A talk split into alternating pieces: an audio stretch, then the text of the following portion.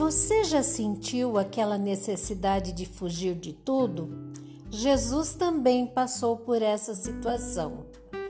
Já aconteceu de ter tantas coisas a fazer a ponto de não encontrar tempo nem para comer e parar um pouco?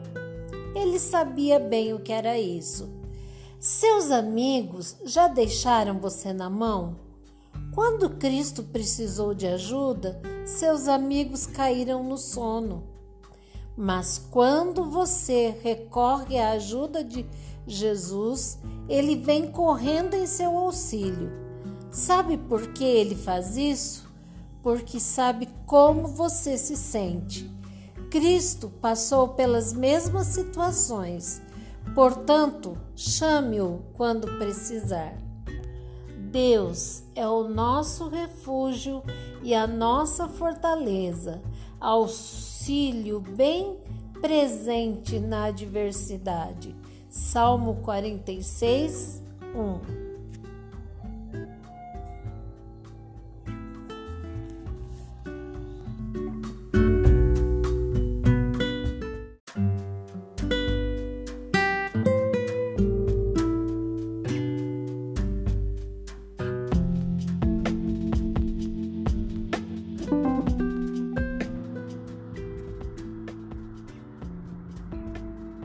Você prometeu. Você prometeu alguma coisa para alguém e falhou no cumprimento da mesma?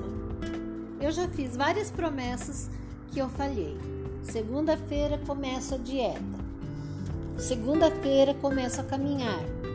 Vou ler esse livro e já te entrego assim que terminar. Farei uma visita para alguém enfermo toda semana. Eu te ligo quando chegar lá.